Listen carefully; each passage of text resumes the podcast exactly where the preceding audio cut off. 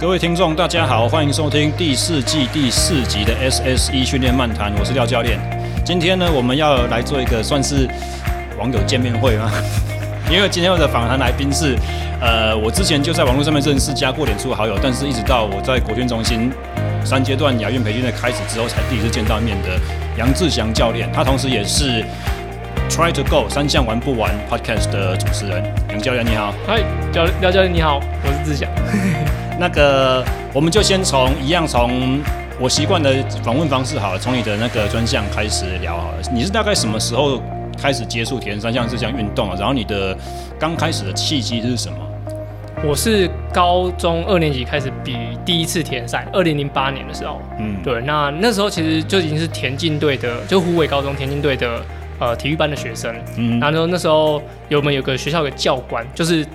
就是中校的教官，就是学校那种一般的教官，然后就带我们骑脚踏车。哇，小学那个小学，不是小学，就是小小年纪的学生都不知道中校有多大，对不对？对对对，这我不知道。然后就就觉得，哎、欸，这个老教官长辈带我们出去骑车，感觉蛮好玩的。嗯，对，然后就呃开始接触单车，啊，会跑步，会骑车。然后他那时候就有找到铁人三项比赛，啊，问我们会不会有，我们就会，嗯、我们就去比赛。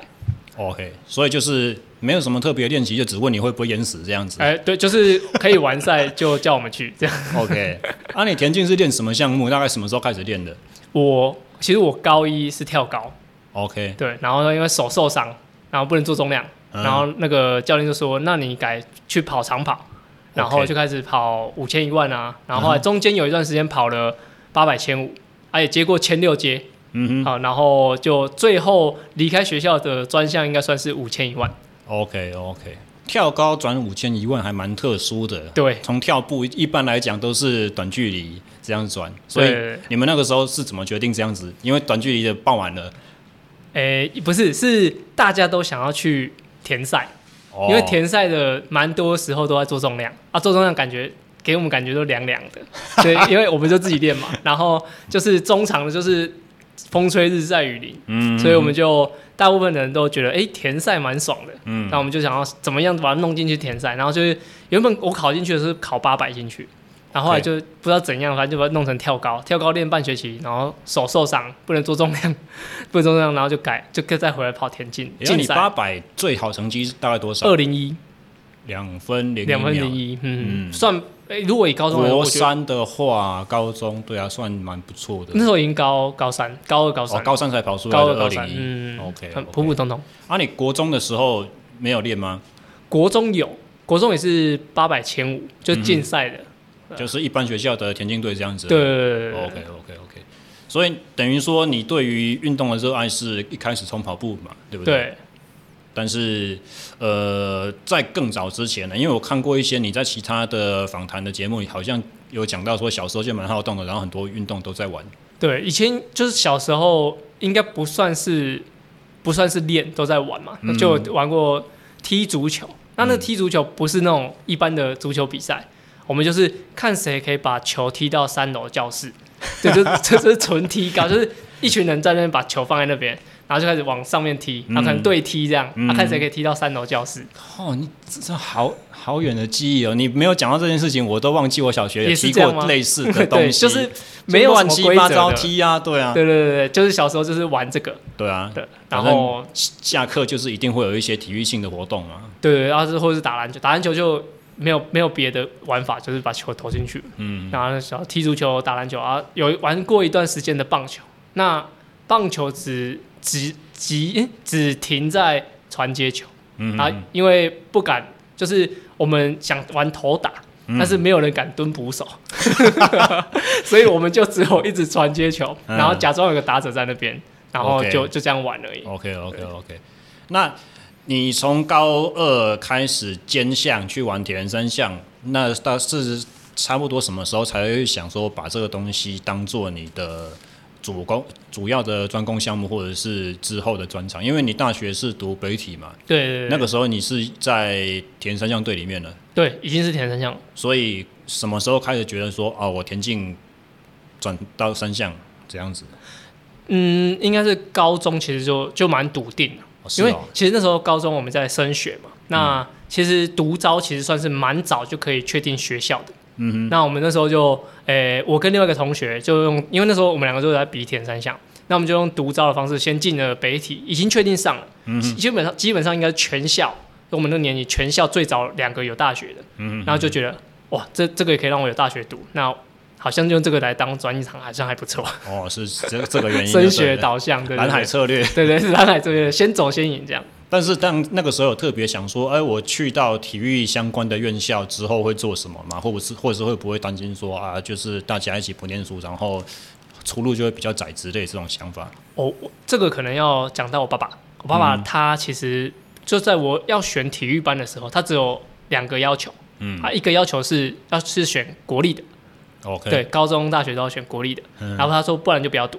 啊，第二个就是，哎，做你喜欢的。嗯，对，就是说，哎，如果你觉得这个有兴趣，又是国立的，代表你可能因为国立比较竞争嘛，代表你好像对这个比较有一点点擅长，嗯、所以就叫我们就是选这两个，然后就哎，就是高中大学就用这个方式去选，所以这时候就没有特别想说用什么学校或者什么这样子。哎，你几年次的、啊？我八十一，八十一。哦，哇，那这样子的话，其实你们家这种。做法也算是蛮先进的，可能也可能也懒得管，所以就 是吗？对对，可能也懒得管，这样比较简单一点。就我姐，因为说我姐姐就是这样，对，就选我姐是没有选到她喜欢，她可能选到国立，嗯、因为他们可能她就纯学科，嗯、所以她就是呃国立为主，那就上了。然后后来我爸再再帮我加一条说啊，你喜欢就好，嗯，所以就加一个我喜欢。我的意思是说，以我们大概这个年龄层的那个时候的社会风气和家长的观念，大部分对这种体育。作为未来出路这种概念，还是普遍没有那么的开明，那么的接受。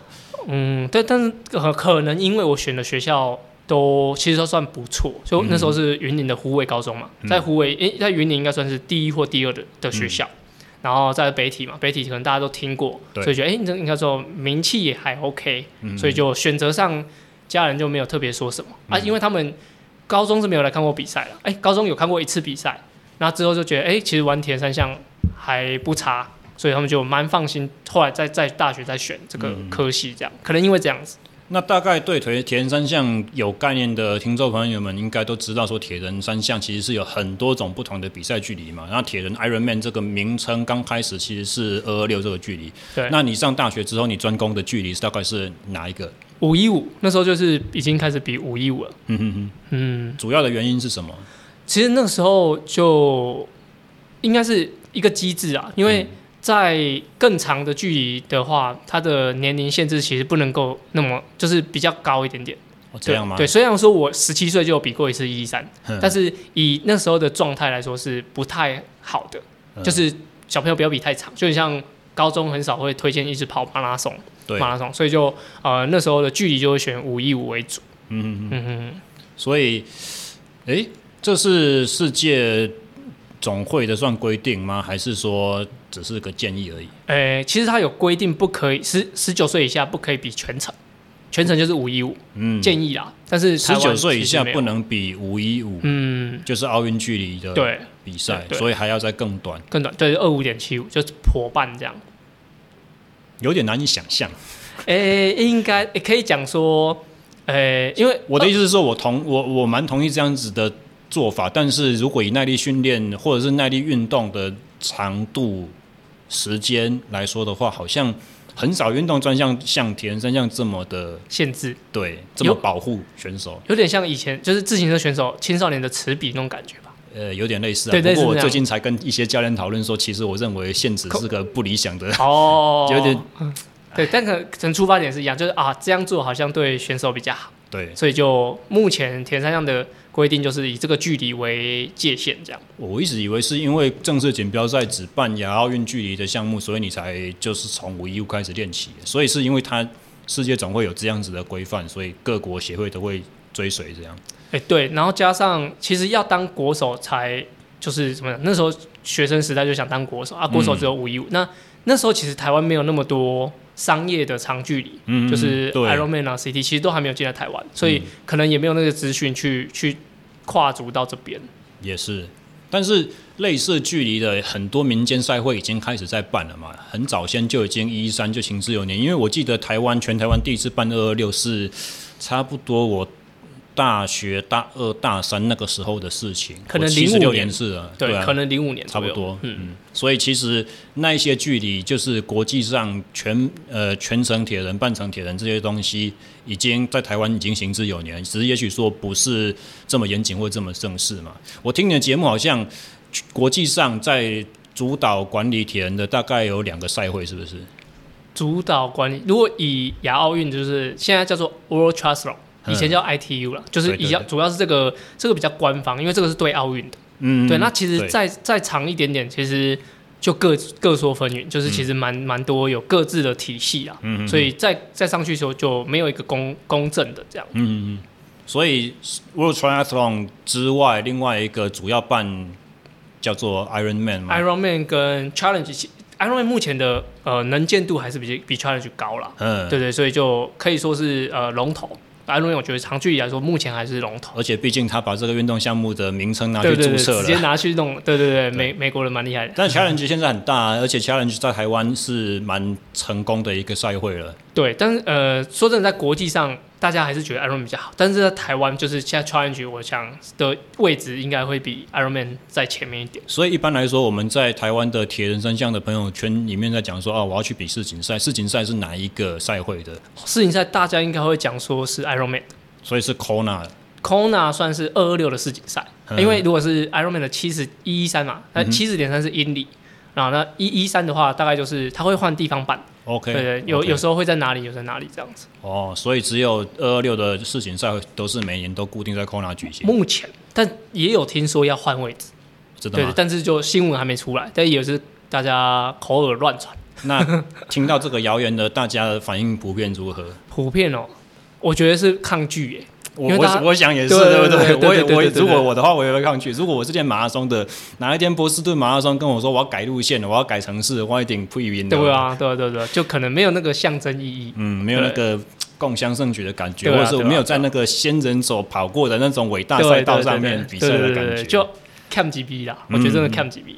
对，所以呃，在大学毕业之后，你就直接进入到体适能产业圈子吗？呃，大学毕业我读二读研究所，OK，对，okay. 就是运动，主要我是跑步的的分析啦，嗯、就是力学相关的哇分析。那跟我同领域诶，我不知道这件事情。欸欸、但其实我我也我有呃，我那时候读读硕士呢，就我们学校有有分两种研究生，嗯、一种是为人类有贡献做研究，一种是为毕业有贡献做研究。我是做毕业有贡献那种，所以我的数据其实。我不太好意思拿出来跟大家分享，太客气了。应该是说，在台湾的体育院校本来就有这种生态，分两种，一种是属于想要做研究、想要去做呃学习，然后另外一方面的话，就是像你一样是专长生，为了延续自己的选手生涯，所以我继续念个两年这种感觉。欸、对，那时候大概有诶、欸、七成是为了这个，嗯，然后三成就是哎、欸，既然都读了，把它读毕业。就是我那时候我爸爸的的观念，哎、欸，如果你要读，你要读一个公立的，然后你喜欢，然后可以毕业，这样就好。不过，其实就算你这样讲，至少研究所的硕士论文还是一个生涯算蛮大的成就吧？对啊，就是人生第一本书啊。所以那个时候你大概做的是什么样子的题目？你说做跑姿吗？哎、欸，那时候叫做跑步。那时候，哎、欸，这个的启蒙是你知道徐国峰一个教练。对，那时候他就研究呃跑步前倾角度、触地角度、触地时间。这三个，嗯、然后我那时候就找就是铁人三项的的有比过全运会的选手，嗯，然后做分析这样。哇，其实这个我原本我在你反杠的时候，我有想要问这个问题，哎，可好欢迎。也不是，我我有我有写在其他的问题里面。那既然我们谈到的话，就先、啊、先聊好了。好啊、就是好像不同背景出身的选手。在玩铁人三项的时候，他的训练的方法，他 approach 这个赛事的这种呃优先顺序，或者他的哲学，甚至是在他的专项的技术上面，都有一些差异，对不对？对对对。因为我之前我我。我到目目前还没有跟观众坦诚啊，其实我对铁人三项基本上是一切不一窍不通，啊哦、没关系没关系，我没有比过铁人三项啊。那如果想了解铁人三项，欢迎来听《Try to Go 三项玩不玩》。有啊，我有听啊，我只不过我是听马拉松跑者的一集这样子。哦，哦，哦，听众可以来听啊，听众可以来听。当然了，当然了，那个开什么玩笑？就是借了那个铁人三项教练的那个光环来帮我的节目。增加多一点的观众嘛，对不对？所以当然是我的节目原本的那个固定咖喜欢的话，欢迎收听。欢迎杨教授，对对对，励志杨教授，励志这敦南励志的励志，励志这两个字到底是怎么来的？哎、欸，那时候其实我有个学弟啦，他他就是呃生活有点迷惘，然后反正我就跟他讲一些建议，他说哦，你太励志了吧，你是励志杨教授嘛？然后我就我就把励志就把它改成就是敦南励志的励志，然后杨是那个养动物的养，然后对啊叫。啊，兽是那个禽兽的兽，对对对，所以就是这个名字是这样来。真的太乱了。反正我们刚才在讲那件事情，就是我说我们对田三项运动一窍不通，但是因为我有一些运动生理的背景，然后我对于基本耐力训练是稍微有在钻研，所以在那个时候做出来做教练的比较早期，我就有接触到比较高端的田选手，然后去进行一些训练的咨询啊、检测训练。啊，那个时候我就发现说，因为刚好来找我的是两个人，那一个的话以前是曾经有田径，也是跟你类似中距离底子，那另外一个都就是后面才兴趣开始练的。他们在进行跑步机的那个血乳酸浓度检测的时候，我就发现说，诶，他们跑姿差很多，一个是属于步频比较高，然后小步有点像你讲的前倾角度，然后前前脚掌着地这种跑法，另外一个的跨步和推蹬做得非常的明确，就是。以前是中距离跑者的那个，他的跑法就是我们俗称很 powerful 的那种推蹬方式，嗯，大步的，对对对对。所以你的既然你研究主题是这样子，那你那个时候得到的结论是类似什么样？呃，前倾角度跟触地角度这两个变音没什么影响，但触地时间有影响。你是说对于跑速吗？对，对跑速来说，OK，没没什么影响，就是就个人技巧的问题。但是只要是速度越快，触地时间越短。对对对对，但是就是这个在训练上，我觉得，呃，如果你是要跑一些间歇的，嗯、如果你的步频真的过低，一定会影响你的速度。嗯、所以就是，如果你其实跑长的，就还应该说跑长，但是速度偏慢，那种就真的是因人而异。就是步频就没有什么差就对，对，步频的差异性不大，那就看每个人的的应该准备的情况。嗯、但是如果是真的跑间歇的话，你步频不能太低，太低你可能会很快就受不了。嗯，所以这是我的结论。OK，蛮特殊的，因为如果是以就是坊间比较热门的看法或者是推崇的方式的话，他们可能会要求就是特定的跑姿，或者是用外表外观我们看到的所谓的专业术语一点讲，叫做运动呃运动学的特征来去规范，嗯、就是说你的技术特征大概是怎么样怎么样，你就是好的，就会被推断为好的。对，有点像是跟我们在做运动生物力学的这种角这种。切入角度好像有点反过来。以生物力学的角度来说，我们都会优先去观察一些最优秀的选手，对，然后看一下他们的技术特征是怎样。如果是怎样的话，我们再试着去解释他为什么会这样。嗯，所以当你观察到选手是都很高端，但是技术的特征有这个也有那个的时候，就会变成说没有结论。对对对对对对。对，但是我觉得现在的跑姿是白白走，嗯，对，但是就是。呃，上半身都是轻舒服为主，就是你怎么摆，其实那都没有差。有人喜欢画手画圆干嘛，其实那都不太影响。但是最主要是他的身体的稳定，就是呃，应该说躯干的稳定，那是影响最大的。然后再来就是呃步频，然后是脚收脚的状态，其他都没怎么差。如果是以这样子的话，会不会有一些时候你就会有产生有一种迷惘，说那？我身为专项教练，我要带我的客户训练的时候，我对他的技术应该怎么要求？是不是我就不要求，让他自然呈现？还是我还是给他一个大方向？哎、欸，我觉得像是这要分，如果是他竞赛选手，就是像我们带的可能是国家队选手，可能就要可以要求一些他的就是稳定的动作，因为如果他真的晃动太大，一定要提醒他。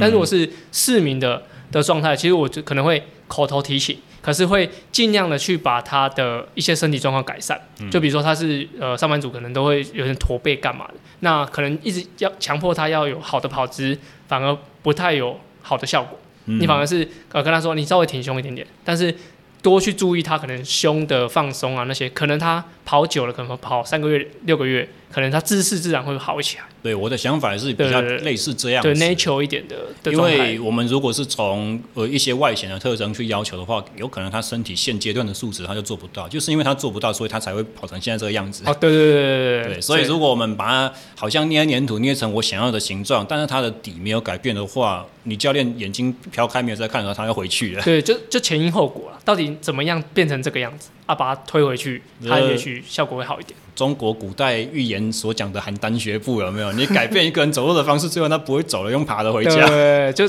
反而真的会影响他的表现。因为来找的客人，他们一是他的来找你不可以变弱，嗯，对啊。如果说硬把它改，可能短期觉得好像变好，但长期来说，就是刚刚讲的邯郸学步，就会会会让他整个不是那么的顺畅。为什么短期会变好，但是长期反而碰到瓶颈，或者是不会很顺畅？哦，应该是短期他可能会很快就适应这个动作，然后他可以做得出来。嗯、也许因为他以前可能是摆臂太慢，或是步频太慢，然后你故故意让他跑很快。然后可能短期可能跑一些课表，哎，他好像真的做得到，但其实他身体等于是制造第二个问题给他。所以你所谓的短期跑得比较好，是说短期他做出来的东西比较符合教练要求了吗？还是说短期他的成绩真的可以提升？成，比如说十趟，比如说十趟一公里好了，嗯，他可能你刚刚讲的时候，可能三四趟都可以马上见效，嗯，对对。然后可是真的，比如说第二周、第三周都一样跑三十趟一公里，可能他第第三周开始就会，哦，对。第两个问题重叠在一起，这个就比较 make sense，因为训练的生理适应也分急性期和比较长期慢性累积的嘛，所以对啊，真的是有一些慢性的疲劳或者是一些 overuse injury 这些问题都会在。像你讲的，第二周、第三周才慢慢浮上台面，那这个时候讨论谁了呀？对啊，你就要灭两个地方的火。对对对对对，那真的是一个很很难以拿捏的恐怖平衡呢。对对对，反而是多做多错。对啊，因为尤其是像一般人客户的话，他没有像运动员有那么长期的底子。对对对对，那很难吸收一些新的东西。那研究所毕业之后，你就是从事田生阳教练的工作。我当时当一年的替代役。OK，对对，就体育行政。我在，我也是体育艺，但我是体育行政，嗯、因为我 okay, okay. 我专长不够强，真的真的真的是，因为那时候开缺是讲要呃亚运前八，哎奥运前六，奥运前八，亚运前六，嗯、才可以去替代役，嗯，然后我就没有，这差太多了。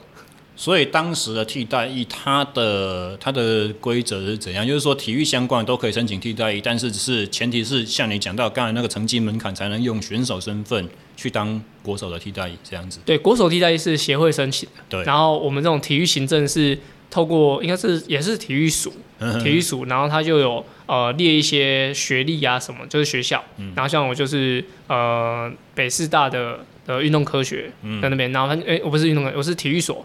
那那时候就可以申请去抽签，我记得是六十个抽二十个，OK OK，对，那就哎顺利抽到。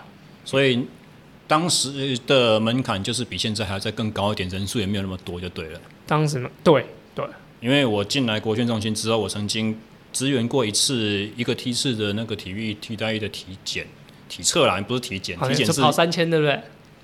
跑三千啊，没有没有跑三千，是用悠悠 test，哦，就是折返跑二十公里折返跑，我们那时候也有跑。那个时候也有了，对对对对，我我就是说我测到的那一梯，哇，要分两边，每一边三十几个人呢，等于我那一就是他们同梯的，一口气来国训测就六十多个人。那可能有些是球类，对，球类他们就专项的。我我我问了一下，我后来在我们运科处的学弟，他们就说绝大多数都是专长啊，就是他们的役期就是在各个各个地区的基站吧。继续当选手这样子，对对对对，对，也不不会，也不见得会在中心里面练的，中线代表队啊，有一些是在中心代表队，没错啦，有看过。对，对，对，有些是。那我们那时候就就一部分是就行，我说的抽抽二十个，就全部都是行政，嗯，所以就是行政相关的这样。嗯，那当时就已经决定说我退伍之后要当教练吗？还是没有任何想法？哎、欸，有哎、欸，其实我大学就在当教练。就是在帮他带一些团练啊，干嘛的？嗯，他说那时候其实就有接触，就是教学。这应该也是绝大多数就是体育相关科系的学生会兼的这种工作。对对对对，专就是用专长去赚钱。尤其那个时候，应该也算路跑风慢慢也要起来了。对，开始团的状态变多了。嗯、OK OK。嗯。所以除了打工之外，觉得说这个可以当个正职，大概是什么时候有的想法？哎、欸，其实就是退伍，退伍。哎、欸，其实没有。然后我还是讲退伍好，不能讲那个替代役做了些什么。我替代役我没做事，差点挖个洞自己跳。没关系，我可以卡掉。这个节目是我的嘛，我可以剪。但我我刚我刚没讲什么，还好还好。骗你的，我不会剪。好了，那个那么退伍之后怎么去找到第一份工作的嘞？我就呃，其实我大学的时候就跟现那时候的就铁人工厂的的老板嘛，就是已经认识，嗯、然后他的有什么团练啊什么也是找我去协助这样。那那时候就第一个退伍前，其实就已经呃，我就在那边练习了，嗯，在那边骑功率啊，做重量干嘛，嗯、所以就顺理成章就结束，就直接，我记得我大概退伍五天。然后就回家跟家人，就是在就是过个几天，然后就直接上来就上班了。嗯嗯。对，就还蛮基本上无缝接轨了。嗯嗯。我管那时候其实不是在当三项教练，那时候是管游泳池。哦，是哦，那个时候就已经有游泳池了。那时候在呃，应该说我们那时候也像二房东，就是。呃，那是老板的朋友，老板的朋友是标主，就是标标道的那个主要的人，嗯、然后他是他托给老板来管理，是北安国中那一个吗？哎，对对对，对，所以你是那个时候进去的？对对，我是那个时候进去，Okay 那时候是我应该说有劳健保的第一份工作。OK OK，对了解。所以田园工厂刚开始是只有一个点嘛，后来有了田园兵工厂卖产品的，然后北安国中会馆是第三个点。哎，那个应该算承租啦，可以说是承租，嗯、也不算是真的标道这样子。就是我们可以去、啊、没关系啊，反正外界看就知道，就就觉得说那是另外一个馆啊。对、欸、对对对对对对，可以这么说。所以北洋国中那边是一个有游泳池的训练基地，那有游游泳池之后，就是很顺理成章的三项都凑齐的嘛。啊，对对对，因为旁边就是河滨啊。它是大直桥下面，对，嗯，大直那边我住过。天北洋国中之前那个健身房我有在去啊，真的。对，我第一次跌断锁骨的时候也在那边游泳复健。那周杰伦会去那边打篮球？是吗？在那边打篮球。哦，fancy，我对篮球完毫无概念，我连那边有篮球场可以外面打都不知道。OK，所以你刚开始是管游泳池，那之后什么时候开始就是？担任田教练这个身份，因为田人工厂应该绝大多数的上训练课程的课群都是玩田三项运动的嘛，对不对？诶，对，那时候呃，大概其实有点兼着啦，就是主要可能八成时间在泳池这边处理一些杂事，然后两成时间会去就是协助三项功率课，那时候就同步在开功率课，嗯，对，然后就是一样接三项的课了，然后就是北安那边后来就经营理念的关系，所以我们就后来就转移全部都回来。啊，是哦，虽然现在北安国中那边没有、欸，其实还可以过去借场地，场地是没问题。Okay, okay. 只是他们后来营运的方向会比较偏小朋友的课程，啊，我们比较像打大人的，嗯、啊，所以那个稍微会有点冲突。可想而知，对对啊，因为毕竟跟学校的连接比较强。嗯，对对对对对，所以就这是后来就离开嘛。嗯，对。OK，所以那又在什么情况之下开始接触到就是国家队的这个教练职缺？我、欸、这个也是。大大学的时候同步在进行，大学做蛮多事的，嗯、哼哼就是那时候，呃，有一次，我觉得第一次可能接到像教练的工作是有一次我们去大陆移训，嗯、那时候因为呃线上的教练全部都呃已经卡住了，就是他们学校的的事情，然后是工作的事情都没法出国，然后那时候我们我跟另外一个叫群星，好、嗯，就是另外一个同事，他就是啊两、呃、个就带带比我们年纪小的小朋友去参加参加训练，这样就就是大陆移训跟他们的省队。那时候就第一次被对方的教练叫教练这样子，嗯、欸，就是那个教练的等级，就是最后我们要离开的时候会吃饭，选手吃一坐一桌啊，教练坐一桌啊，那时候就要去应酬喝酒，所以就开始. 开始接触到。你们有被灌酒吗？这样子，灌的可惨了。因为听说那边的那个风气是非常的，对对对对，很残暴的，真的是用残暴来形容，跟台湾的体育系比不上了这样子。哦，他们是比较凶狠的。哇，对，是就是你不你那在你面前那杯酒真的不能不喝下去。OK，对，对，那时候就呃接触到第一线，可能像带带队的感觉。那后，后来其实中间有几个亚洲杯啊、亚锦赛，就有协助当助理教练的方式出国。嗯，对，那时候就其实我从高中、大学就跟。就是像协协会其实都算联系的不错，嗯，对，就是他们都都可以把一些事情交给我了，所以就后续到这边的的原因也是因为这样。说到这个，一般的听众应该对台湾的国手或者是国家教练这种生态可能不是相当清楚吧？就是说，其实我们并没有一个很长期的队伍一直都在，然后有一个正职的教练缺一直都留在那边，让你可以做。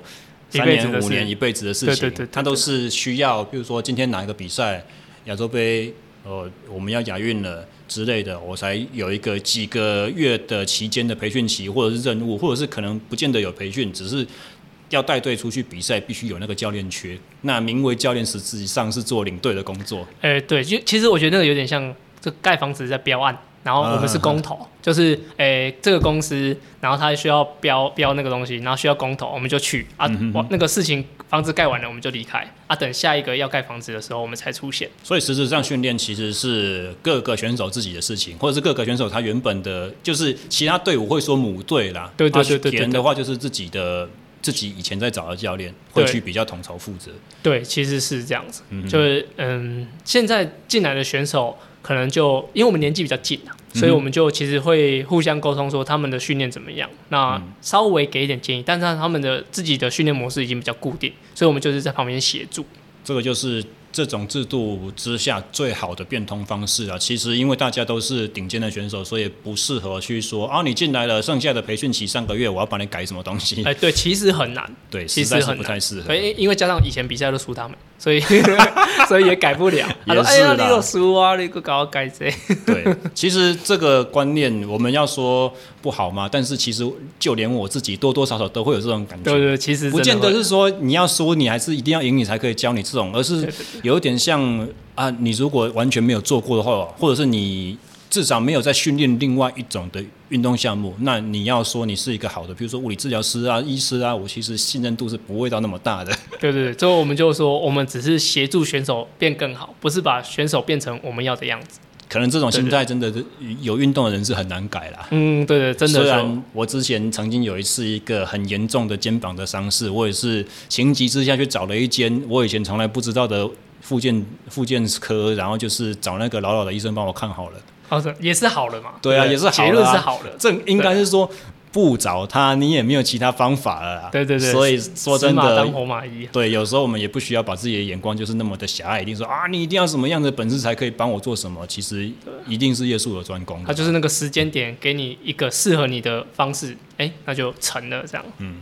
哎，那、啊、你之前在敌人工厂在开始带客户的时候，你会不会有一种感觉，就是说，当你的兴趣变成工作的时候，你就会对这份兴趣的这个感觉，好像有点要怎么形容，就是有点淡掉了，或者是对于自己的训练的这种热情或执着，就有有一点好像不见了，就不知道怎么维系。你会有这种感觉吗？有没有这个经验？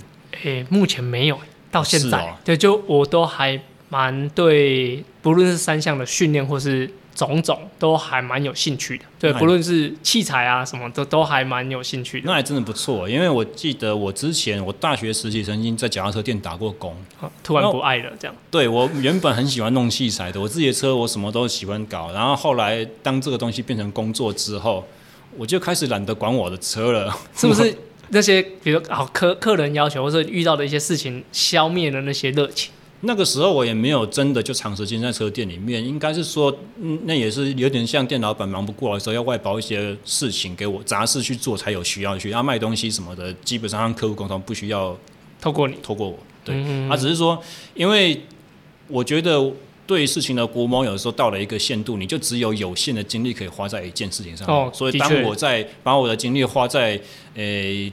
车店老板给你的 case，或是花在我社团同学的车子上面的时候，因为社团同学更不懂嘛，然后他们更没有资源啊，没有钱啊，所以就想方设法搞一些很奇怪的事情，让他这台车可以动，然后可以去 可以去花东骑两天，然后不会出意外这样子。当这么多事情把你的所有的专注力都投在里面的时候，回去看到自己的车就懒了啊，泄气的。可能我自己在那个安排训练的时候，所有的呃，比如说工作或是事情，都是先以我训练为主。曾、哦、曾曾经，我不知道我老板会不会听，曾经，曾经有，哎，曾经我也是要要训，应该那段时间全运会嘛，那我就是要准备大概前两个月，那我都会就像客人来，那他就约说，哎，什么时候几点可不可以？我说哦，那个时候不行啊，我有一些重要事。都是因为要训练，对，都要训练，然后我就会排之后的的事情。但是比完赛就恢复了。但我，我觉得就以这个为主。我就就是个人，对啊，不同的人有不同的优先顺序嘛。啊，你如果是一个竞技运动员的话，本来就是自己的训练最重要，对，这无可厚非啦。对，我我还有就是有一次要练车，但是因为课真的满到不行，嗯、啊，就会陪这样讲不到好吧？陪客人出去外企、嗯、啊，因为毕竟就客人的的能力跟我的能力是有差嘛。那我骑车一定会。一定会受影响，对对对，然后就反正他因为我客人在前面骑，然后我就后面就把刹车按着，然后做到我要的瓦数，嗯、就跟着他这样骑，然后做到我要的瓦数，这样很好啊，这有什么不行？你又没有离开，这样有点不专业。虽然说他也在做他的训练，但假如说我们做他做他的八十趴 FTP 在路上骑，对对对，对我来说可能跟在后面只有四十趴，对，所以我就把刹车按着，然后我觉得我好像练得都比他还。你卖个漂流，然后自己跑到不见蛋，然后 还放到天涯海角，客客人在后面这个撞柱摔起来，是 出车祸什么都不晓得，这样就好了。但但但这样讲起来有点不专业，好像不能这样，因为毕竟他是付了我的终点费，然后。他可能我同时做两件事。对，我之前也曾经有碰过这样子事，这样子的事情，或者说应该是说，呃。曾经有客户这样子说，他有陪练的需求，然后可是我会觉得说，出去骑车就是骑车就是玩嘛，就是陪你啊，这种东西以前我们常常干，那为什么这种事情要收费？有有一阵子我这种心里面的坎真的过不去，你知道吗？嗯。那或者是说，如果这一趟出去我也有练到的话，那到底我是在上课还是在练习？哎，对我真的心态是这样，但是后来被客户说服了，没有他当然他也是骑得很开心，因为有连续上很多次，对，所以我就。把这个秘密藏在我的心里。哦，这样啊，没有跟客户讲这样，没有跟他讲。OK，所以真的是蛮恭喜你，就是不会被。其实我自己也是，在在教练工作这一方面上面啦，啊，没有热情。但是会这样也有可能是因为另外一个原因，就是我自己练的本来就没有很周全啊，我都是专门出一张嘴叫别人而已。我我自己的训练纪律特别差的，所以也没有很延续的在搞什么东西。所以，就算学生曾经有发生过这样的事情，就是刚开始不会骑车的学生，就是看着我就好像哇，教练好厉害啊！等到我把他能力练强之后，我开始有点跟不上，不不是什么滋味，是自己自自己生气，说我怎么会可以比我学生弱这样子？哦，那应该要开心啊，因为他比你强。对啊，对，而且一个发生了，想要挣扎一下，想要自己发愤图强，棒赛狗表练一下，嗯，两个发生了。开始快失去抵抗的斗志，三个发生了就面对他，接受他，放下他，就自己摆烂了，知道吗？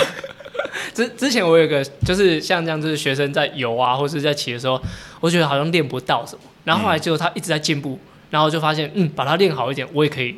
练变就是练的比较多，所以我就会很认真的要把它练强一点。计划通，对对对，就自己会会去呃转变一下，所以应该也是因为这样，嗯、所以在让我呃在工作跟兴趣好像不会那么的不舒服，但还是会、嗯、会需要拉扯一下，但是相较到现在就还算 OK。嗯，对。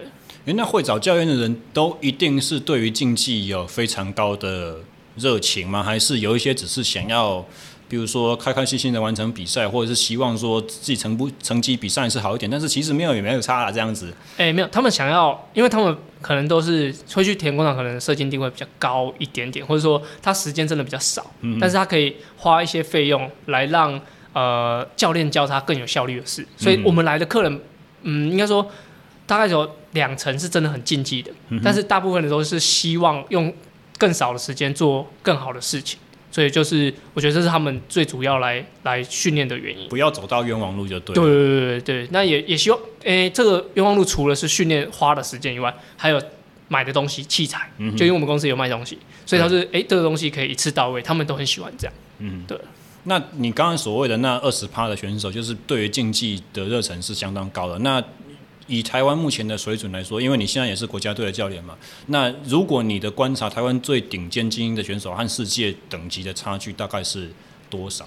大概差多少？每个项目我觉得都会差到大概五到八 percent，嗯，的成绩差蛮，其实都差蛮多的。所以五到八 percent 其实很可能就是攸关关门的实现了。哎、欸，是不会到关门，但是那种感觉会有点像田赛的关门实现，大概抓几趴？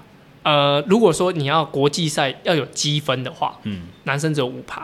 哇塞，男生只有五趴，那很挣扎了。对对对对对，对啊，对，这就其实有一点点辛苦，嗯、因为台湾的的田上的起步比较慢，因为说游泳、骑车、跑步的的三个项目的文化都还没有其他国家深。对，可以这样讲。对对对，所以在参加人口很多，但是以训练的概念，或者说对于竞技，应该说整个社会层面上。对于竞技参与的广度就没有那么的大，所以好像在玩比赛、认认真练比赛都是很小很小一撮人这样子。嗯，对，当然我觉得那是环境刺激啊，就是呃，比如说像澳洲好了，嗯、他的田三项的专项选手可能来比台湾的哎铁人三项的选手来比游泳专项都都有可能可以拼得过一些专项的选手，嗯，所以就等于他们的三项的能力都已经比我们单项选手还要强。所以除了是参加的人口少，就是一小撮人互相激励竞争的这种效应不够之外，其实台湾的天后说实在也很不适合练耐力运动，真的是非常非常的不利。对，比较湿啦，然后变化大，嗯，所以就也比较难有呃那么好的环境去让他们训。所以张张家泽他们才会一直往山上跑。嗯嗯，对对对，这样子。那如果以就是因为其实铁人三项。它就是三个项目啦，还有包含转换区，还有再包含就是说你的赛道特性，脚踏车影响应该是最大嘛。跑步也有，就是你有上上下下这些东西，顺风逆风，对，天气炎热什么的。所以铁人三项虽然我们几乎每个都是固定距离，但是赛道成绩。可能不容易作为参考嘛，对不对？对，其实很难作为参考。每一场甚至同一年同一个场地都不太适合做参考。那如果我们把三项拆开来讲的话呢？因为你在练跑步，可能大家最习惯的检测距离就是啊五千公尺之类的。游泳，嗯。有在正式比赛项目最长的可能就是八百、一千五，现在奥运有一千五了嘛，对不对？嗯。那脚踏车的话，大家习惯的可能就是说四四十公里 ITT 这样子的成绩或水准。那如果分别以这三个项目来说的话，台湾现在最精英的选手大概他们在什么样子的成绩呢？哦，我以如果以人家同一个人嘛，可以啊，也可以不同人啊。好，不同人，如果是像就其实，在左训的这三位选手，嗯哼，他们的三个能力大概是铁人三项里面最强的三个，就刚好是分散的三个，对，就是他在不同的身上，是在同一个身上，一个学游泳最好，一个骑车最好，欸、一个。可以这么说，可以这么说。那游泳最好，大概一千五可能可以有个十六分二十。哇，十六分二十其实也没有差到很大了呢。对，但是因为一千五的世界纪录十五分出头，游泳选手的、欸欸、这样差蛮多嘞。就是他已经上岸要给选手给人家采访的时候，我们的还在游。对啦，用这种想法是可以，可是你要想他是尖山，你你是尖山项的，你又不是从小从小到大纯练游泳的。但是以国际的，就是我们这是十六分二十嘛，但是以国际的铁人三项选手，他可以到十五分二三，哎，可以十五分三十四十，嗯，所以可以快个四十秒。所以我们跟世界纪录的游泳选手差刚好差了十趴，但是国际的选手跟世界级的纪录只有差大概三趴不到。嗯，可以这么说。对啊，我所以这样子的话就比较有概念了。但但是应该说，这个是在泳池。对。但是他们到户开放水域的能力，这个是没办法量化。当然的。就是他耐不耐打，嗯，就是这个也没法量化，所以这个要加成上去，就会差蛮多的。对，就是休闲的游泳爱好者应该都不会去游开放水域，所以可能也很难想象到我们现在在讲的是什么一回事。对对，就是呃，把一个人丢到大海。跟他游泳池游的速度会不一样，不是因为呃他浪或什么，然后是因为他的游的方向啊，或者说他被人家影响的关系。所以其实浪的影响是最小的。浪也会影响，但是呃如果你自己一个游，跟一群人一起游。浪的影响就会非常大，嗯嗯，然后跟接触那种感觉，所以就其实真的差别比较多。因为游泳池里面的比赛是分道的，你不会被其他人的手打到、脚踢到这种事情。对对对对，更不要说水花影响，基本上是很难。对，其实也有了，就是说由最中间水道，然后能力最快的那个人，他的船头坡会影响到旁边的。对对对，但是就是那个很递减效应嘛，就是到最很小这样。所以其实真的要讲究起来，这个都很多很多的细节嘞。对，就是铁人三项蛮是一个蛮多呃跟对手会互动、会碰撞的一个运动。嗯嗯，对啊，这个是没法量化，但是专项能力可以量化。嗯啊，但是比赛过程中这个要考虑进去。嗯哼，对，就就会这个造成我们现在的差距。那譬如说，如果是以跑步或骑车来讲的话呢？骑车应该台湾比较没有在比个人计时赛，更不要说四十公里的个人计时，能够比到这种距离，大概都是全运省级的选手啊，对不对？对，但是我们好几个他们都有比过，像呃其中一个他就有比过，就是国国哎国手选拔赛还是全国锦标赛？全国锦标赛好像也是可以，呃均数也差不多四十，嗯，去去接近四十去完完成这样子，嗯。嗯所以这个就是算相当顶尖的成绩。如果是以脚踏车专项选手来讲的话，跟我们国内的一些专门练脚踏车的选手是有拼的。有拼的，可能我觉得可能在 B 段班这样子。就当你说真的是第一名，像奢九那种，真的是差太多了。不要讲他 了。好好，讲了难过。鱼子亮好了，鱼子亮。但是我们其实他们的选手都都跟这些选手算。有时候会一起骑车，对对对，对，但是那个差距真的是应该是整个，就是我们说所有的选手下去撒下去的话，应该至少可以在一半或者前半段吧。哦、呃，可以在可能前三呃四分之一。对啊，差不多啊，我的想象，那这样子就算不错了。因为你看各位观众，你看看那个练竞技对自己的要求都很高，前四分之一要求我我跟人家差很多。对对对，因为他们都是要争那一趴两趴的。对，那但是我可以跟大家讲一下，就是以现在我们级别里面的选手九十 K，他可以骑到两小时八分，所以在四十时速四十四十多，很可怕。对，四十多。对，所以这个是就是其中一个选手的能力啊。而且是在哪一个赛道？台东，台东，台东，就往北，就是比田赛嘛，往北，然后包回来，嗯，然后对一圈这样子。OK，台东那个赛道其实。在自行车和田三项都是热门路线了，对对对，全台湾最常办长距离的公路自行车的路线。那其实看高度图好像觉得它没什么，实际一骑就发觉说全部都是上坡下坡上坡下坡上坡下坡，顺风逆风好难骑，喔，对，非常难，很有难度。所以它根本就不是平路骑四十公里均速的那种程度，对对对，你光平路无风状态要骑四十就已经很难了，更比方说台东海岸公路那个路线，然后你要维持两个多小时，对。所以真的是很快。那如果是以跑步的五 K 建测的话呢？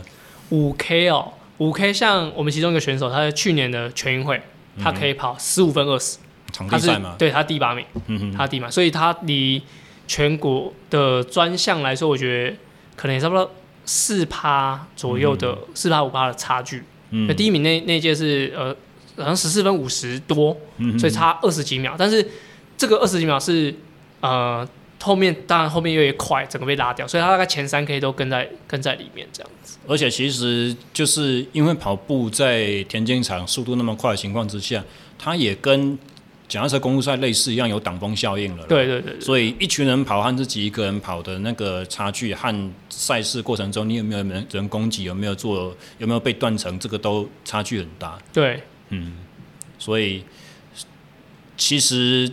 田三项选手的能力真的是是是蛮蛮，我觉得是如果以国外来看了，他们骑完脚踏车是就游完一千五，骑完四十公里，然后最后的那个十公里啊，他可以跑二十九分出头，嗯、啊，二十九分二十九分十二呢是台湾的十 K 的记录，对。对，所以等于说他骑完做完前面两项，他可以再跑个跟台湾的全国纪录一样快。不要说十 K 了，你把那个十 K 切一半，跟我们刚才在讲的台湾的五千公尺全国纪录比起来，十四分多，对，十四分多，都差不多，快很多，就是还很有竞争性了。再加上中间的这个穿鞋子啊、穿袜子啊、换帽子这些有的没有的一堆拉一拉杂东西，还还可以破我们的全国纪录。所以我我们很多选手就是田上选手都很常说，假如他们要去跑路跑赛，他们不是要慢跑热身，他们要骑训练台。哦，其实来热身，热热在跑。他们说这比较像他们比赛的模式。所以我的意思就是说，田三项的选手，他分别三项的能力都是强到非常的夸张，非常的惊人。那除此之外，就是在台湾的选手搬去要去跟世界的这种成绩的差距，又有点像我们像看漫画一样，就是差一阶，下一个新的大魔王出现一样，那是一个很大的一阶。对。所以像这样子的一节，如果是以教练身份，要怎么样去把它弥补？要怎么样去把你现在手头上的兵去练到那种程度？相信是所有教练的梦想嘛，对不对？对，没错。所以如果今天有一位就是你用你的经验或者眼光判断，就是觉得说这个潜质非常好的选手，但是他就是还在发展阶段，你要会想要用什么样子的方式去把他跟世界顶尖的这种竞争力去接轨？嗯，我的话，我觉得。如果像有左训这样的的资源，就是我会就像现在讲，我们把厉害的选手都集中训练。嗯，对，其实要让他们彼此有竞争，不论是生活的竞争，或者说整个过程，就是训练。因为生活竞争，我觉得在于自律嘛。自律就是说，他比他比较，他比他在意说睡眠的时间，他更早去睡。嗯，啊，其实他们会呃比较说，哎，好，那我也应该要早一点睡，就是会互相影响良性的成长。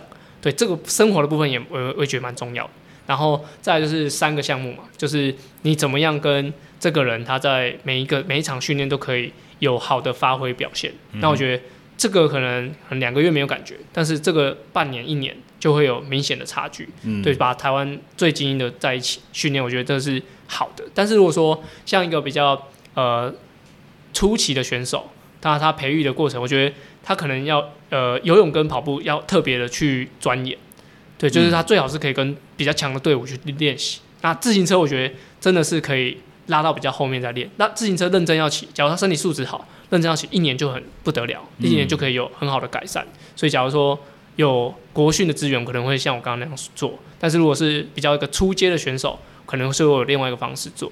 那所谓的初阶，可能就是在于说接触的时间嘛，对不对？对。啊，如果我们不管初阶、进阶，不管你练了三年、练了五年、十年，如果我们今天就是说台湾一场比赛，我们拉出来看前三趴的完赛选手。这里面可能会有练了一年半就这么成绩这么好嘛，对不对？也有可能是拼了五年十年还在这边的。对对。如果是这些前三趴的选手，他显然不像国训中心、亚运培训队这么高成绩嘛，但他们还是一样有料的。如果是以这样子的客群来讲，你会觉得说什么样子的训练内容的改变，或什么样子的像刚刚所讲到生活习惯的改变，或甚至可能是比赛方法的改变，可以让他们有下一个程度的进阶？嗯，如果是训练时间允许的话，我觉得。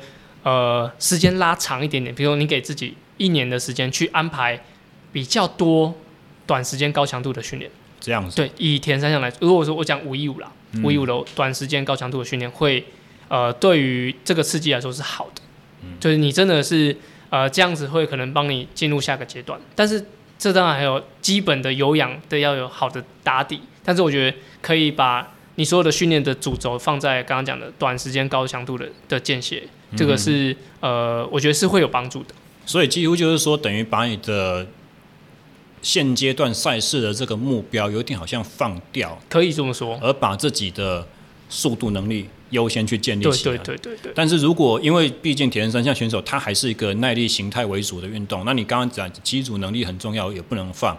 那这样子讲下来，不就变成说我的高强度间歇次数要增增多，有可能总时间也增多。那我的有氧能力又要维持的话，整个训练总量就会很大幅度的增加。可以可以说就是你用九成的时间去做有氧，嗯哼，但是一成时间要做就是很高强度。以比如说以以区间来看啊，嗯哼，我觉得这些选手可能 zone 三 zone 四可以不用那么多，可是 zone 五的可以。加强 zone 四的上限跟 zone 五左右可以加强的比较足够一点点，嗯、然后可能再多一点就是一 zone 二这样子。嗯、就是以前的选手可能会我每个区间都要练得很完整，嗯、但那个可能抓不出一个主轴。但是我觉得可以像我刚刚讲，就是把它把它比较呃极端式的把它分开来练，也许会有帮助。但是要看他背景。但我觉得如果是说一年来说，这样子会蛮明显的。为什么会想要五个区间都把它练得很？扎实呢？是不是因为在看书的时候，觉得每一个区间它的训练生理适应效果，就说哦，这个不错，这个我要，要啊、这个不错，这个我要，那全全全部下去之后，就觉得说啊，糟糕，对，膝盖不够用。对对，所以就是 呃，如果是一个这样子的选手，也许他训练时间也不会说那么像左训的选手那么完整。所以我觉得你就做这这两个地方，也许是会有帮助的。但是高强度的训练，其实它还有一个就是。我们很多时候用商业话术包装的话，就会讲说啊，你训练的时间效益特别高，因为你强度够高，所以你不用练那么多。嗯、但是我我们需要去考虑到一个，就是说你强度高开完之后，剩下你需要恢复的时间也很长。对，对，你不要说练完之后需要两天才能够回到原本的水准，这件事情暂时不谈。你光跑完一个间歇，你在那边全氧恐锵个半天，三十分钟之后你才能起来喝水、洗澡、换衣服，然后。晚上睡眠可能又受到干扰，整天都在整个晚上都在做梦，都在前面，这种事情也是很难去忽略它的影响，对不对？对对，所以就我刚刚讲的，那个打底很重要，就是你一样可以刺激那么强的的状态，嗯，但是你的打底如果打得好，也许恐腔的时间可以短一点点，或者是也许就是要让自己知道，说我练这个是有目的的，我到了就好，而不是说我今天一定要练到爽才会够本那种感觉。对对对，练对比练累好。对对对，因为绝大多数人都很喜欢很累的感觉，尤其是看见一起练的人比我更累。对对，当然有同才是更 我超到把他超爆。对对对，或者是说我们做一样的课表，但是我多做他三趟五趟。哦，那可能就多了。对 对，大概这种这种感觉啦。所以就这个方式，我觉得稍会比较极端一点点。但是、嗯、呃，有些人可能就是什么都要，所以他就什么都没得到。嗯、所以我觉得把它分开来，也许会是一个好的。方式。那你刚刚所讲到的是一年两年的时间，如果这个期间这个阶段过了之后呢，接下来要做什么事情？哦，我觉得再来就是要去比赛，就是比赛比你实际缺什么。嗯，对，就是哦，假如你真的是这个能力做得很好，那你在比赛上其实是有一些竞争性，但就要看，嗯、真的要看每个人不一样，就是最后他可能。在这个比例上，用四要再多一点点，或者他其实用三要多一点点，嗯，这就是再做针对的调整。那用五的部分就可以再降回来一些些，嗯嗯，对，就是把你时间做一个比例分配。那我觉得目前我遇到的选手，假如有这样的状况，都会建议刚刚那样分配。嗯，但是呢我在一两年之后，他的这样已经到他的极限了，他开始要加强其他区间，也许才会有不一样的的方式这样。诶、欸，那铁人三项运动，它通常用来做训练量的指标会是什么？会是公里数还是时速？呃，跑步就是里程嘛。嗯、然后其实现在蛮会看 TSS。OK。对，其实蛮会看 TSS。所以自行车训练是用 TSS 在抓，然后游泳的话就是用用距离总距离。对对啊，其实铁人三项蛮看一周训练的时速的。嗯。总时速。对，可能有人会讲说它总值是会含激励的，有人不含激励的。啊，这都是一些指标这样。那如果是总人数的话来讲，呃，我我们抓一个比较长期的计划，比如说三年，嗯、你的第一年、第二年、第三年，你的总时数大概会用多大的比例去增加？在你的概念会是比较理想？一年可能八趴吧。八趴？嗯，变成八趴。OK。八趴就我觉得就还蛮足够了。嗯哼。对对对，它再多可能就会受不了。对。哦。但是这个前提就是说，第一年训练是很规律的选手，如果第一年参加只是说兴趣兴趣的话，你要他第二年只累积只增加八趴，那可能也很难，因为也许一口气就二三十趴了。哎、欸，对啊，因为就说我的计划是这样，就是那个 training peak 不是有 plan 跟实际完成 complete 那个的那个，那就看他 complete 到底多少。嗯，对，就不能说我计划的八趴加上去，对他来说可能是他完成度的十二趴、十五趴。对对对，对，就要看完成多少。OK，那刚才我们聊到就是说。不同项目出身的选手和教练，也许他在自己课表的制定上，就是帮自己开课表的选手嘛，或者说帮别人开课表的教练，他们在训练哲学上或方法上会不会有差别？啊，刚才得到答案是有嘛？具体化来讲会是什么样子的状况？游泳游泳底的选手、跑步底的选手和骑脚踏车的选手，大他们的练法会有什么不同？要玩铁人三项的话来讲，嗯，我觉得是，假如你是游泳，现在打游泳的游泳转铁人三项居多。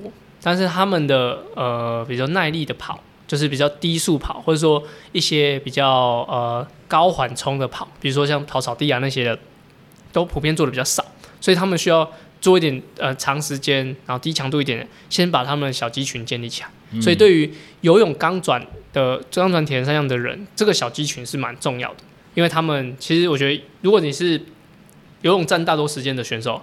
下肢稍微比较会脆弱一点，嗯，所以就需要这样子去多加强。嗯、那如果是陆上两项，其实呃上肢的活动度就是他们的罩门，嗯嗯，对对对。然后接下来就是真的就是三个项目都需要一点点就是协调性，协调性跟身体的一些配合这样。对，OK。所以大大部分呃游泳的就要多注意下肢的的伤害，然后路上两项的都大部分都是要上肢的关节要活活活化一点这样子。所以可以。简单做一个结论，就是说，因为他们需要都是心肺耐力，都是有氧耐力底，所以基本上你不管从哪个项目转三项，你的基本的引擎都已经够了。对。但是你缺的是那个硬体，你缺的是你的，我们可以用汽车来打比方说车车架或者悬吊系统这种东西。嗯，对对对，就是他们说不定你叫这个游泳选手跑百米，说不定跑得跟人家一样快，可是他跑完百米可能要休一个礼拜，因为脚太痛了。对，就是这种情况。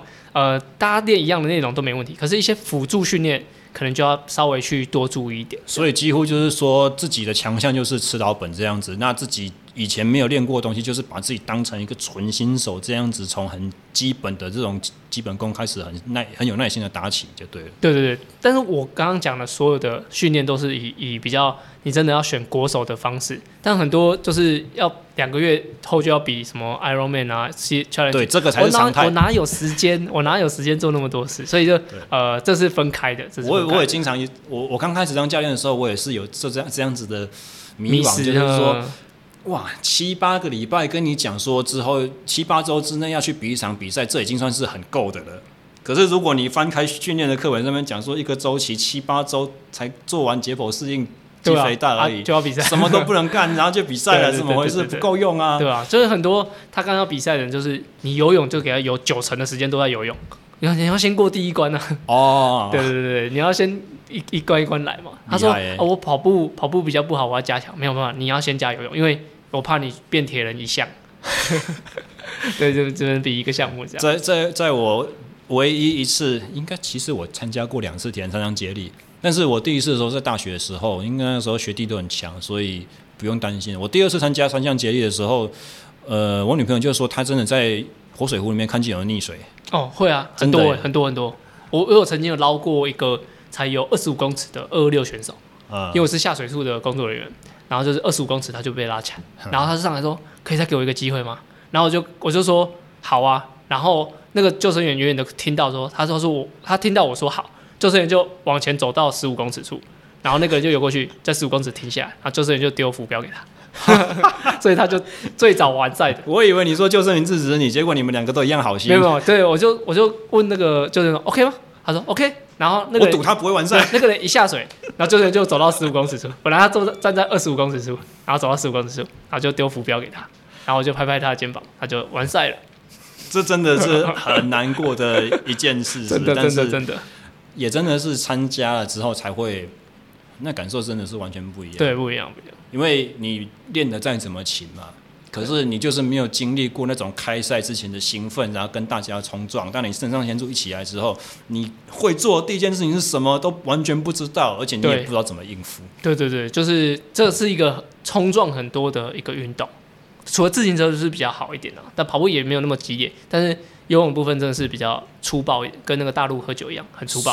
所以才要把它放在第一项，对不对？如果放在最后的话，一定会死伤遍野。对对对，其实它三个项目的的顺序真的是全都安全考量。一就是游泳是比较好同时接护的嘛，如果它零零散散下去很不方便。然后如果是脚踏车放终点，大家终点冲刺也是危险。嗯，所以就是依这个方向来安排是比较安全的。嗯嗯。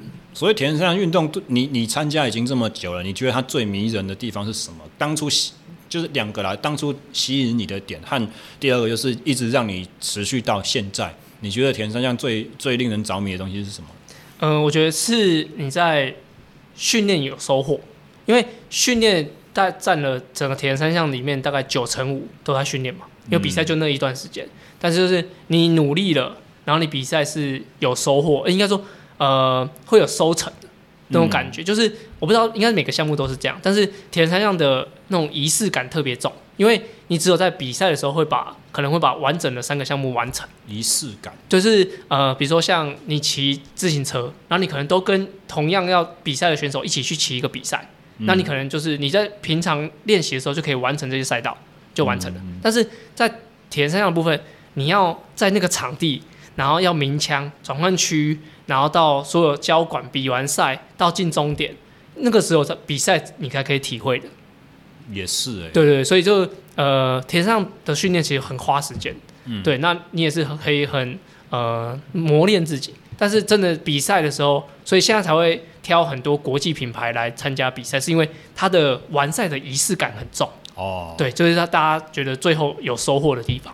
你说，嗯，你你们不好意思抢了你的话。不不不，就是说，因为有些。国内的比赛其实它的交管啊，什么东西都做得很好，可是它的补给跟最后终点可能看几笔，就是没有、嗯、没有那个味道，就没有那个很重的仪式感。嗯、所以呃，即使它中间过得做得很好，但是最后没有办法像国际品牌那样给人家那么吸引力。嗯，对，所以我觉得铁三项的整个过程应该是呃，你努力后来最后有个成果收获。嗯，我觉得这是最迷人的地方。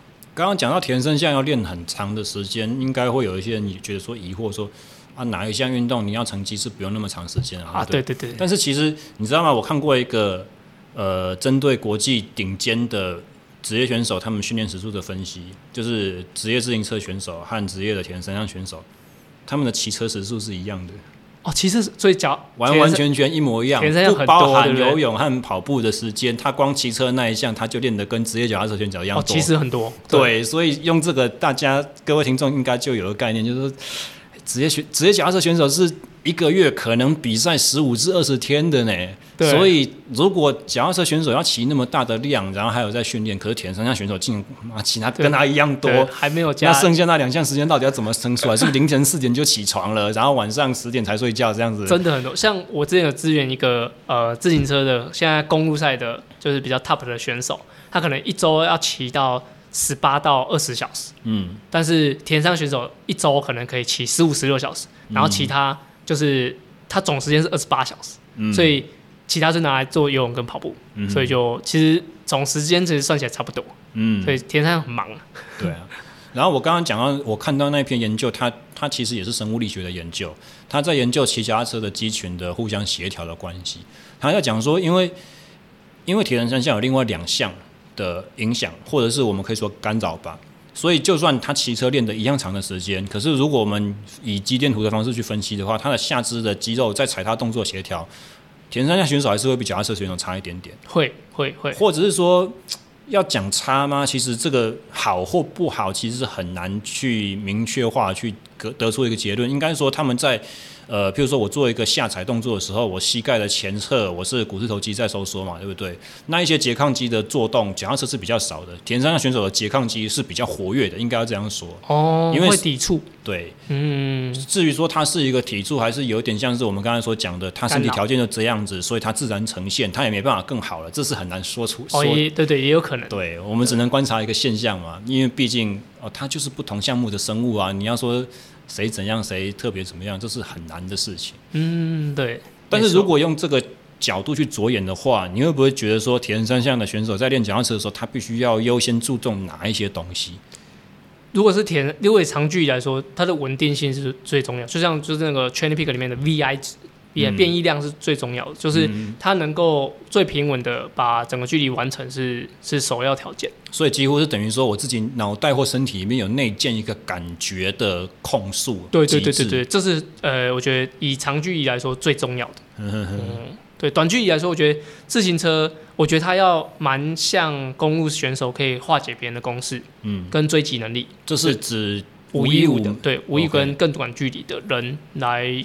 的考量的能力，嗯嗯嗯，对，所以几乎就是说，你的战术、你的一些短间歇这种能力、你的轮车技巧，都会非变成非常非常的重要。那因为是这样子，所以它本身变异量就很大，就不像就不适合你刚刚所讲的那个 VI 要，对，VI 要高，呃，VI 要稳定接近一这样子。嗯、OK，嗯，好，那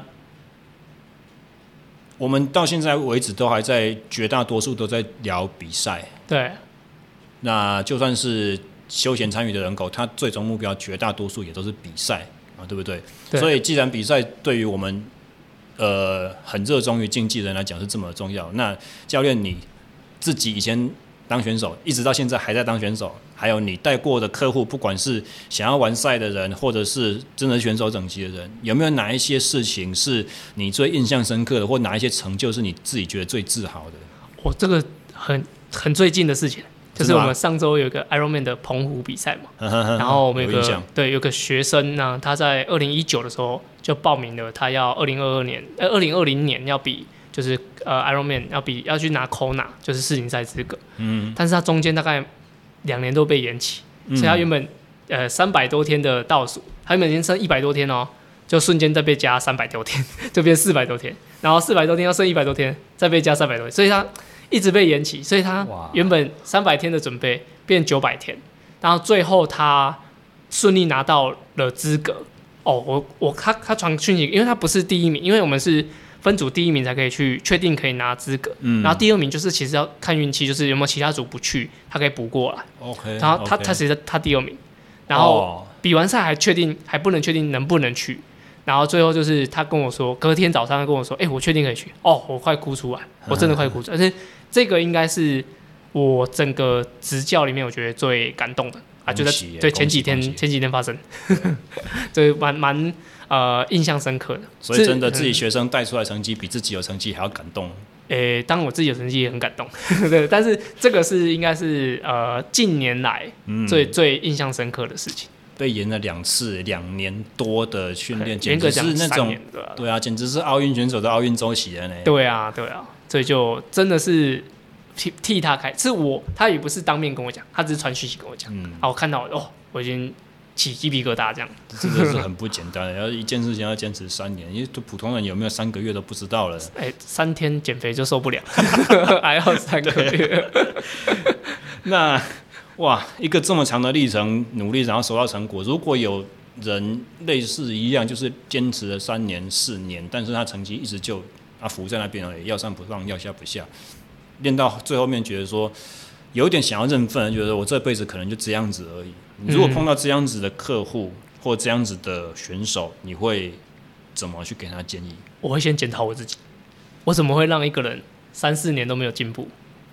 这是是没错了。我的意思是说，就是可能普通朋友不见得是你的客户哦哦，这样子哦，我可能或者是现在最重要的就是像譬如说现在听众，对哦，我可能会帮他解析。如果我有能力或者我认识他，我可能帮他解析一下他的的状态。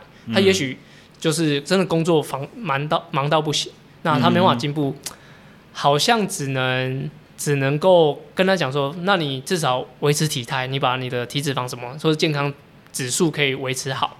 那等待可以呃起起飞那一天，也许，嗯嗯嗯。那如果说他已经很专注在训练，可能会给他一点点建议，比如说你真的是什么问题上的需要调整，嗯，对。那最后真的不行的话，呃，我也会跟他讲啊，其实我是一个没有拿过全国冠军的教练的国家队教练，嗯，对啊，那我都可以呃做我喜欢的做做的事情。那呃，也许不是说你不好，或者说你你的同场对手太强。或者说真的是你比赛运气不好，嗯、那只能跟他讲说，你可以把你想要达成成绩这件事情，把它多一点点到你喜欢的事情上面。嗯，就你你可能是喜欢这个运动，然后来训练，想要有好的成绩。但重点是你喜欢这个运动。嗯，对。那成绩三四年都起不来，可能真的有一些原因是呃先天的问题。那但是你要回来多想一下你喜欢这件事情，我觉得会更好一点。对，说说真的。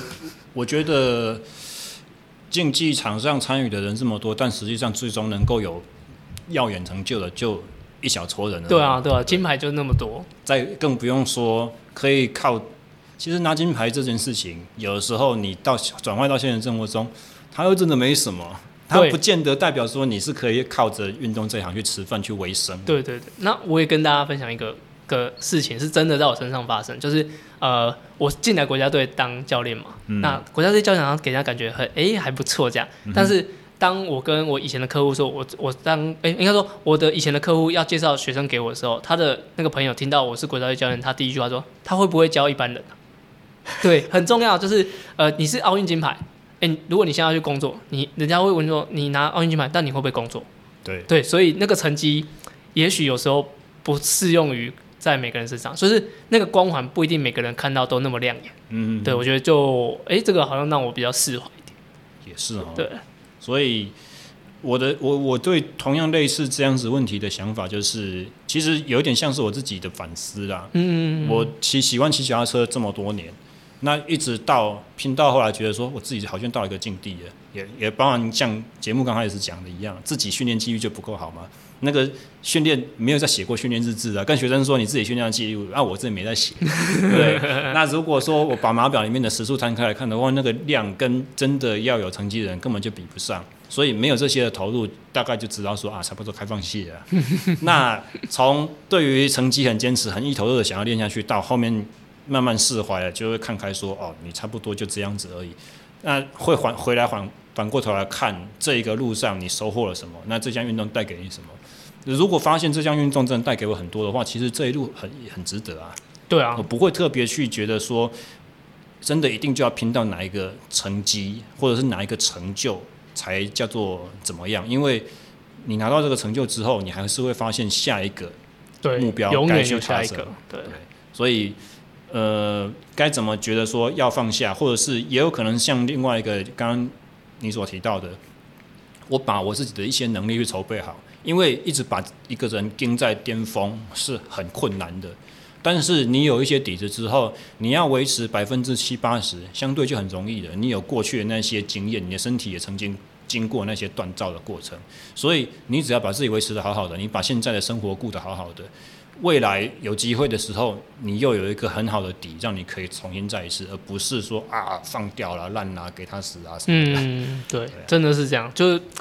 有时候想一想，真啊，你没有成功，哎，也不会怎么样，你日子也是好好的，嗯、所以不用想那么多。啊、那么，差不多时间也到了节目最后的尾声了。那因为你的工作的关系，之前在铁人工厂的这种工作性质，所以刚刚也讲到了，接触到绝大多数的客户是属于呃初学或者是呃非竞技层级的呃一般人。我们可以呃，我记得你有句名言，好像说分龄组选手也是选手。哎，对对对对对对对，临时演员也是演员。对，对，所以如果我们用这个概念扩，就是放大说，就是你不管是什么样子的来历，你只要是参赛，哪怕你是第一次参赛，哪怕你是骑着菜篮车什么的。这种都是田生将赛道上的选手。那对于这些选手们，关于训练，你如果回头去看，呃，一些比较新进参加的朋友们，你会给他什么样子的一个建议？如果说所有你你毕生所学唯一的浓缩成一句话或一个知识，你觉得最重要的点会是什么？要做你觉得开心的事啊，就是任何任何你要你要做开心的事，就是。你可能会做一件很苦的事，但是你会觉得很开心。嗯哼，对，就像我们在训练，就是你可能晒太阳，可是你你知道，其实做这件事情最后是很开心的。嗯，对，然后你可能你现在工作不顺或干嘛，其实你最后你知道，你做这件事情也许是赚到大笔的薪水，那是开心的。那我觉得就是去想一下他背后开心的。如果他最后背后不是开心的，哎，除非你迫于现实，不然的话就不要去做。也是，对对对，这个这个可能会。是这样子，就像就像分龄组选手或是临时演员，他做的都是他开心的，所以就我觉得这是呃这个背后最重要的事情。所以各位听众朋友们，下次你在训练感觉很痛苦、快要放弃的时候，记得催眠自己说：“我现在很开心，没错，我现在在活在我自己的梦想里面。”对对对对对，应该会有帮助啦。真的啦，那个有一句话叫做 “fake it until you make it” 嘛，对不对？呃、自我催眠是一件很重要的事情。你告告诉自己。一个谎言告诉自己一千次，有一有有一天他不小心就成真了，对，对，对，他就不再是谎言了。对，希望大家都可以这样。OK，好，那今天的话，谢谢杨志杨教练接受我们节目的专访。喜欢类似内容的话，欢迎帮我按赞、留言、追踪和订阅。好，最重要就是，如果你身边有一样对于运动是非常的爱好，然后你觉得这个节目对他会有帮助的话，欢迎口头转告，让他知道 SSE 训练满谈这一档节目。那我们就下个礼拜再见喽，大家拜拜，拜拜。